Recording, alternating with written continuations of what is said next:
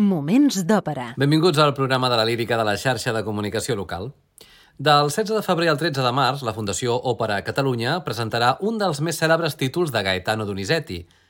Avui, Don Pasquale.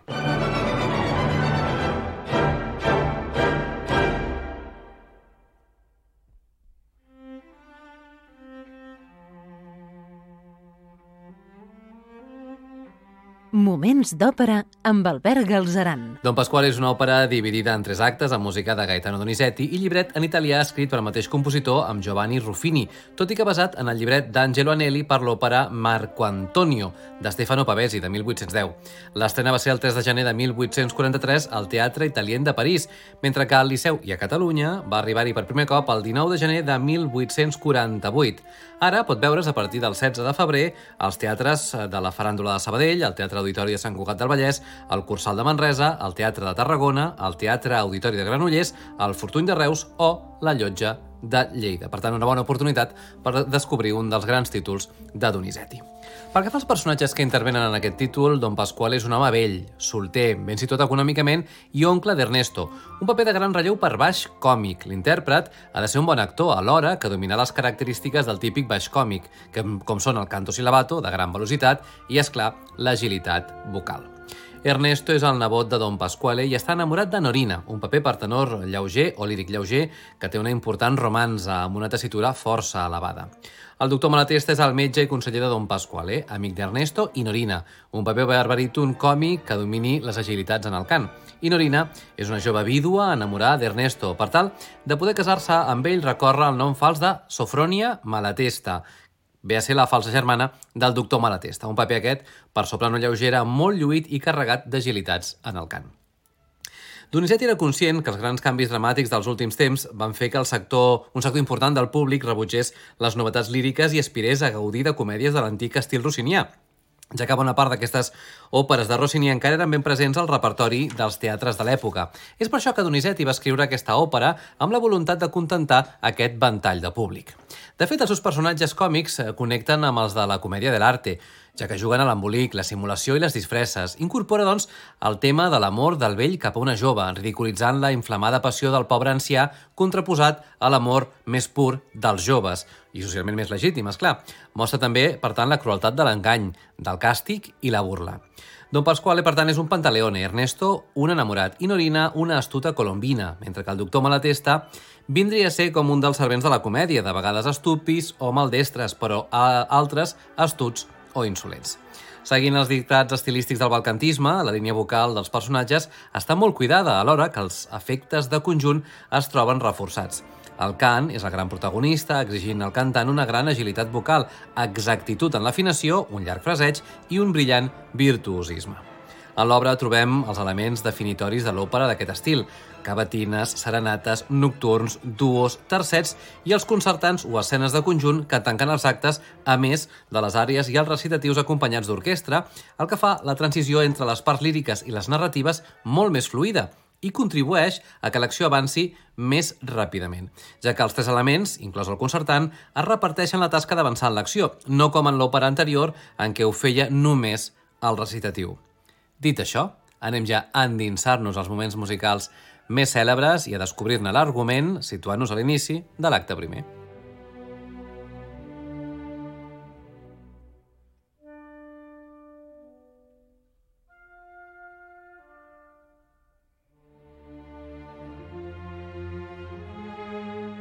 Don Pasquale és un ancià ric.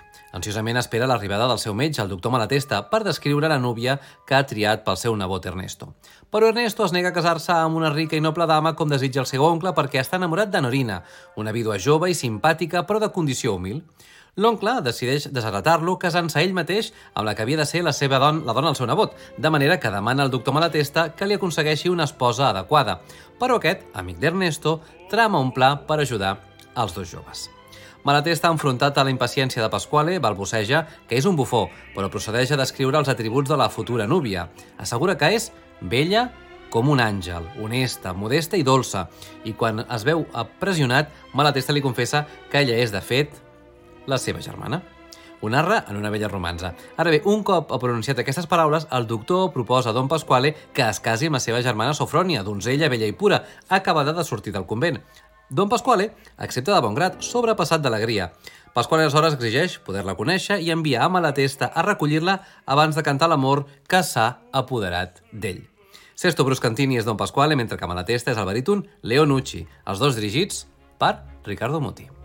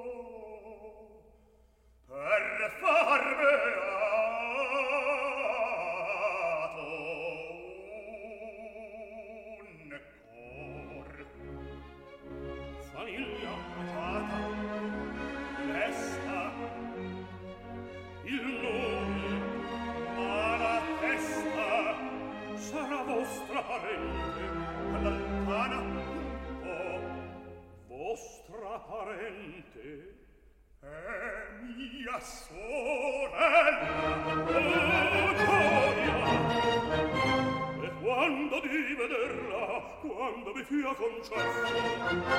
Stasera sul crepuscolo. Stasera adesso adesso. Per carità dottore per carità dottore. Frenate il vostro torre frenate il vostro torre muovetevi calmatevi. Ah, per carità dottore frenate il vostro torre dottor per carità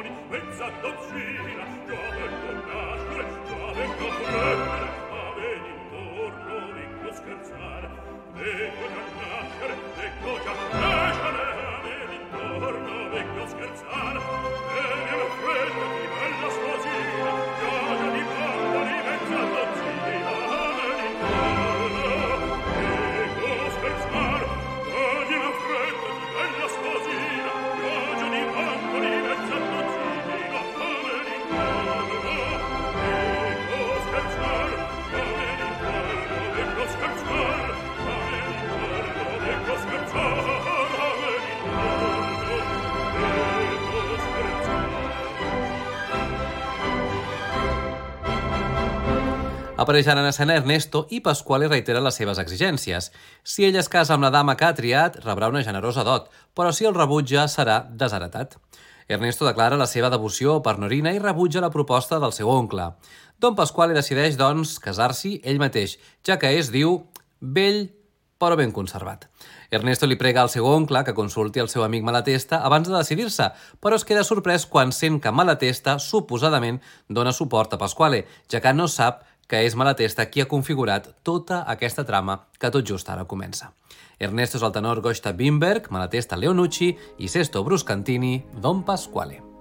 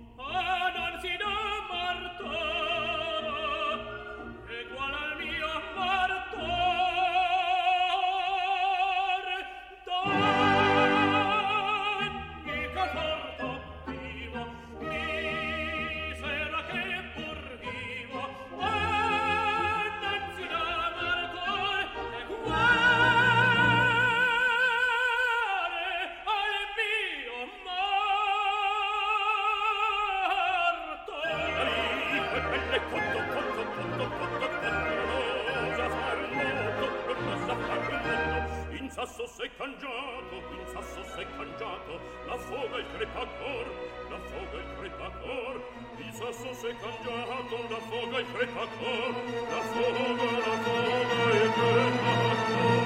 Si roda gli stappelli, ogni conforto la priva, misera che pur vivo, impari lo sventato, ah, non si dà marrà,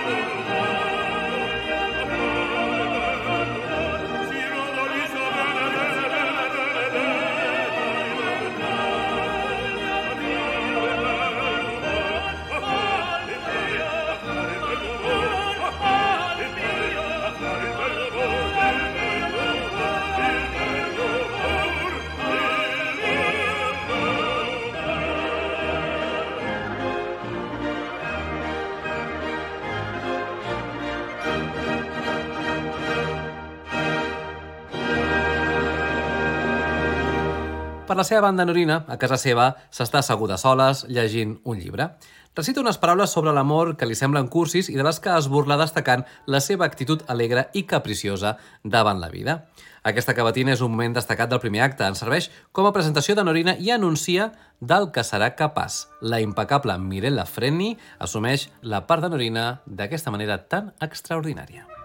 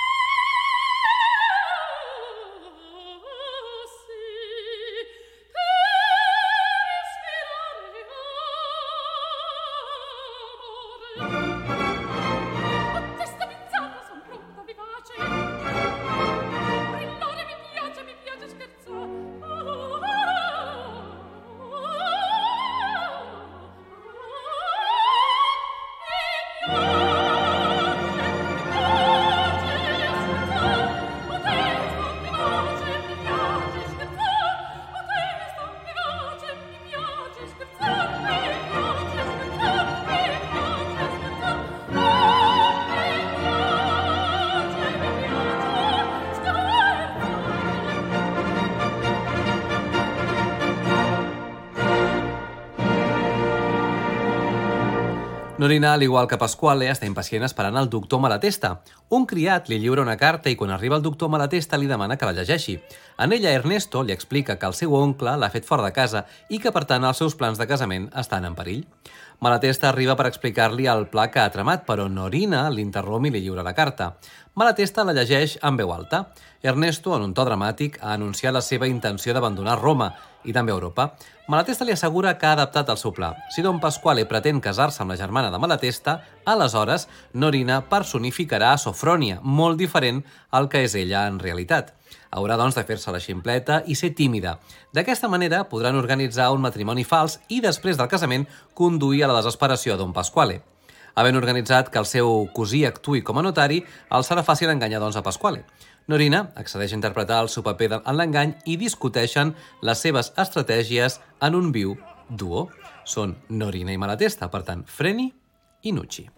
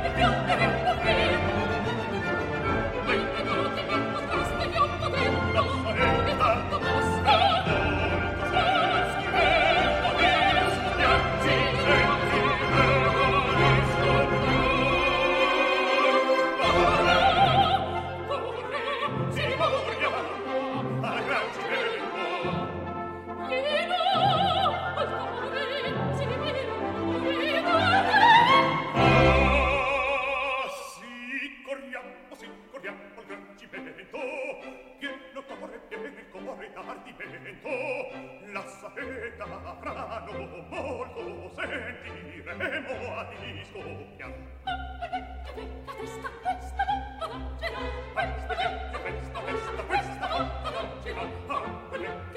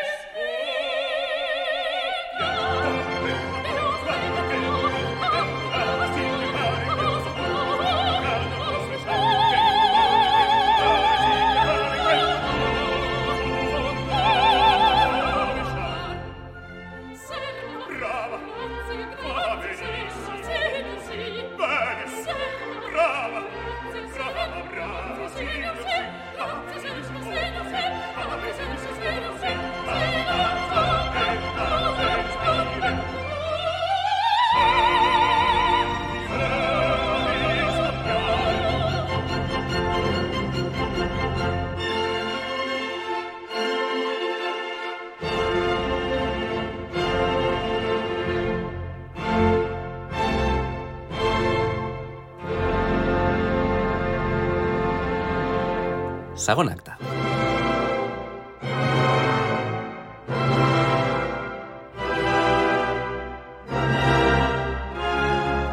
L'acte segon de l'òpera Don Pasquale de Donizetti ens situa en un saló a la casa, precisament, de Don Pasquale.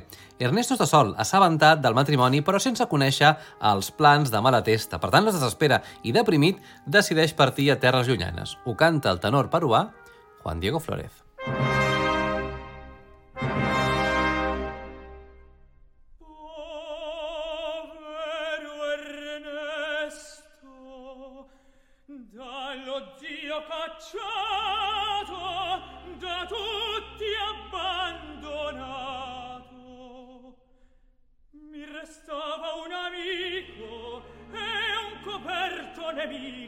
scopro in lui che ad anni miei congiura.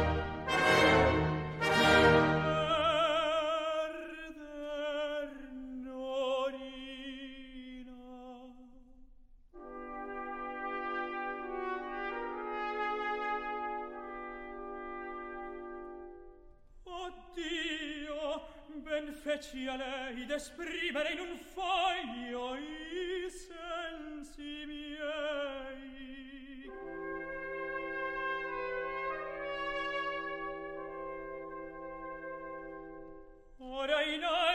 contra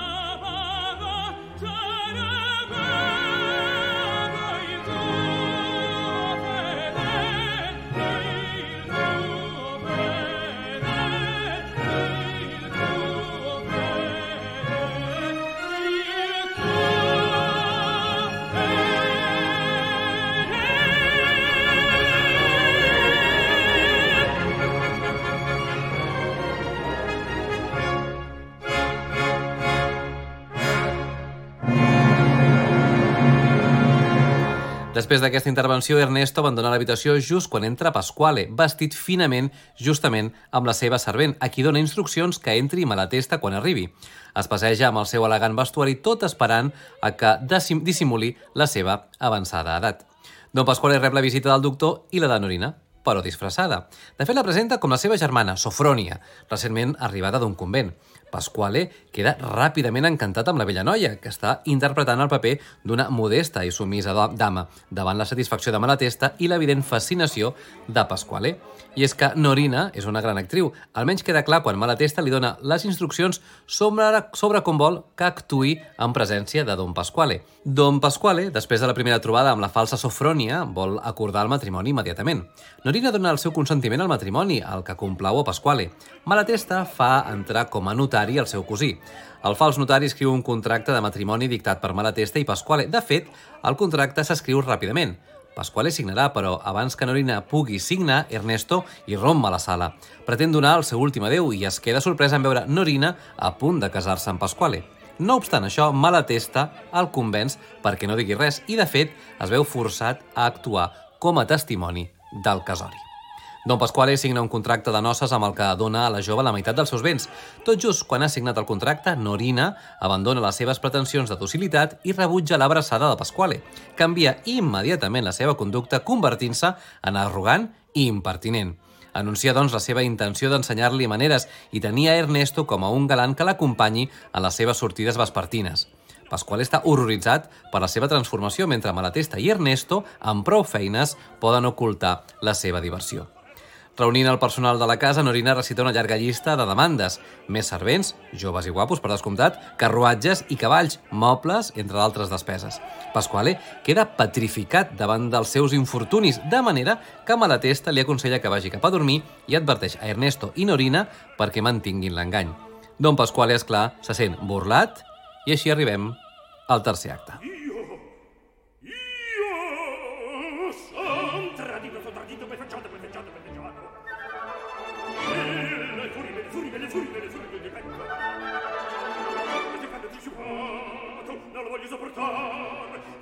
ci può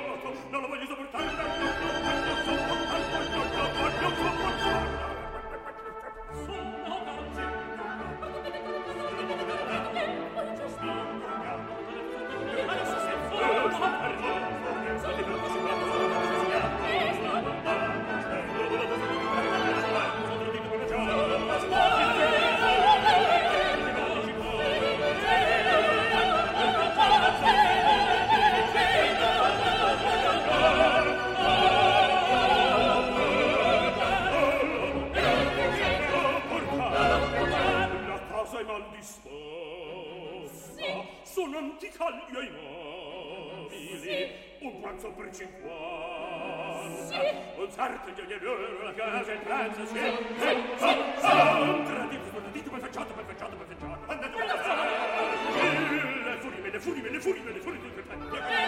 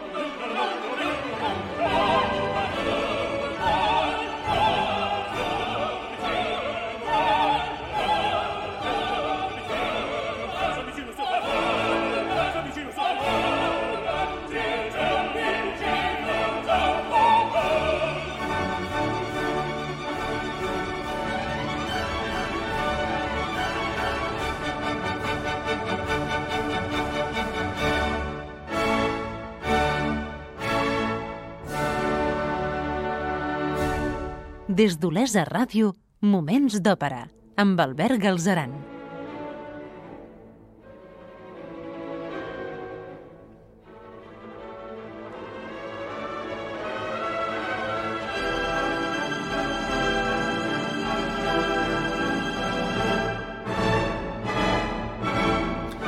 A l'inici del tercer acte de l'òpera Don Pasquale de Donizetti, el protagonista, Don Pasquale, està assegut a una habitació envoltat per piles de joies recentment adquirides, vestits i altres coses semblants, alhora que els servents s'afanyen entrant i sortint de l'apartament de Norina.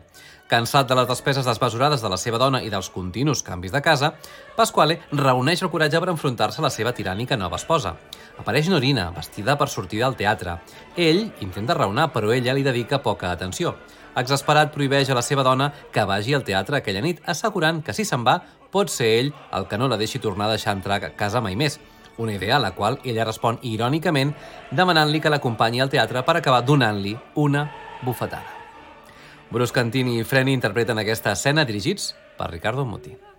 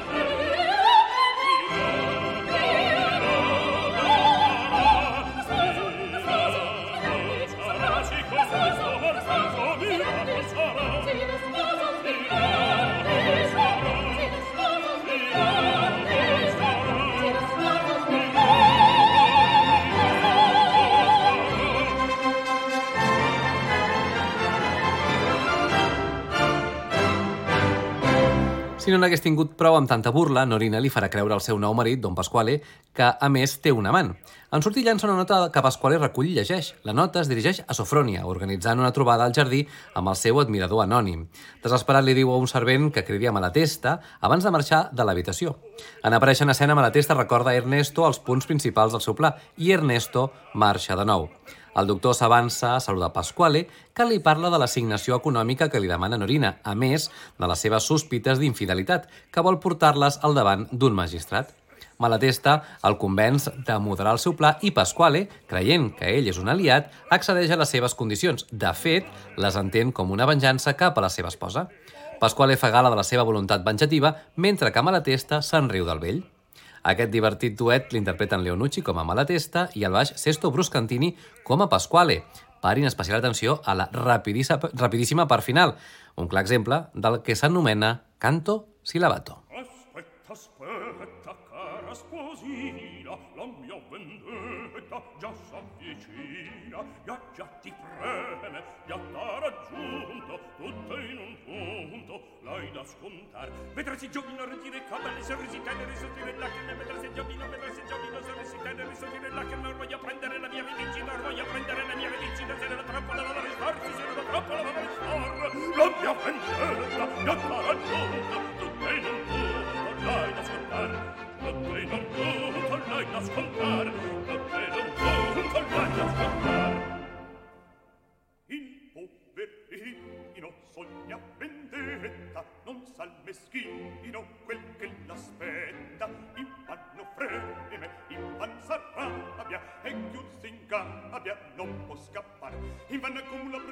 calcoli invan accumula progetti e calcoli non sa che fabbrica castelli in armi non vedi semplice non vedi semplice che nella trappola si dà medesimo se nella trappola si dà medesimo non vedi semplice che nella trappola si dà medesimo si va gettare infanno freme infan s'arrabbia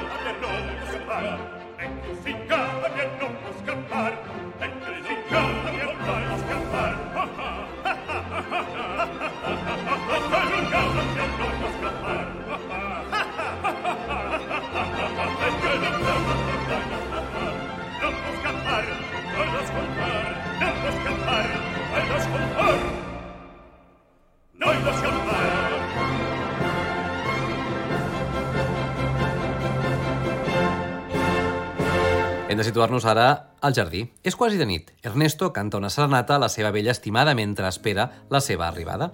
Es tracta d'una serenata, possiblement una de les parts més conegudes d'aquesta òpera que podrem escoltar en la veu d'un joveníssim Luciano Pavarotti. La notte a mezzo aprile e azzurro il ciel la luna è senza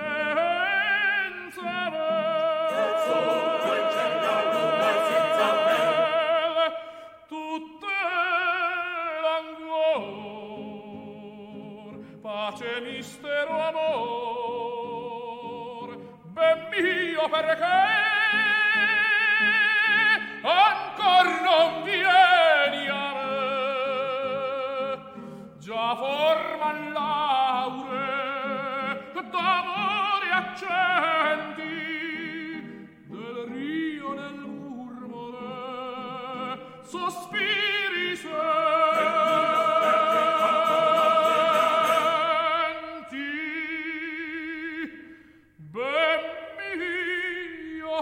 perché ancor non vieni a me. Perché perché? Ancor non vieni a me. Poi quando sarò morto piangerai. Ma richiamarmi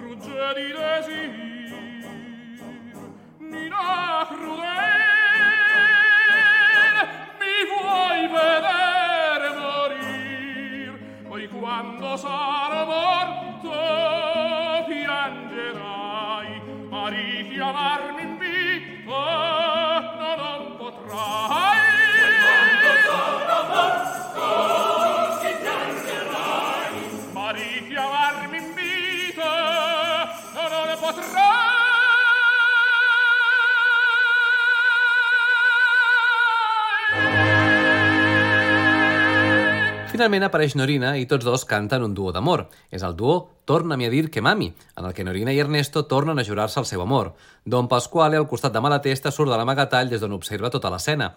Ernesto es cobreix amb una capa i surt corrents cap a casa. Pasquale intenta enfrontar-se a Norina, l'atrapat infraganti, però això només provoca una baralla que deixa a Pasquale balbucejant. Ella no vol marxar, de manera que Malatesta, com si estigués d'acord amb Pasquale, se'n fa càrrec. Pretenent negociar amb Norina, per tant amb Sofrònia, aquest, aquesta dualitat del mateix personatge, li diu a Pasquale que l'única manera de fer que ella marxi seria permetre que Ernesto es casi amb la seva estimada, a qui aparentment Sofrònia menysprea. Pasquale accepta sense pensar-s'ho ni un moment. De fet, crida al jove Ernesto, que surt ràpidament acompanyat dels criats. Don Pasquale li anuncia per fer enutjar la seva esposa i convèncer-la de marxar, que podrà casar-se amb Norina, i que ella serà la nova senyora de la casa. En aquest punt, Malatesta explica que Norina és, de fet, la dona amb la que Don Pasquale creu que està casat, mentre que la veritable Sofrònia està en un convent. L'ancià, alleujat de ser alliberat de la terrible esposa, perdona a tots i beneeix el matrimoni entre Ernesto i Norina. Quan tots estan reconciliats, la moralitat de la història, no cal casar-se de vell, és cantada en un juganer quartet que conclou aquesta divertida òpera. I així és com acaba el Don Pasquale de Donizetti, que podreu veure a Sabadell, Sant Cugat del Vallès, Manresa, Tarragona, Granollers, Reus i Lleida. Trobareu més informació al web www.aaos.info Associació d'Amics de l'Òpera Sabadell.info, per tant és fàcil aquestes sigles. Eh, I nosaltres tornarem en 7 dies, però fins aleshores recordeu que podeu recuperar tots els nostres programes al web laxarxa.cat barra òpera, així com us esperem a poder saludar a arroba moments d'òpera a Facebook i Twitter. Gràcies per l'atenció i fins la propera. Moments d'òpera amb Albert Galzeran. Bravo!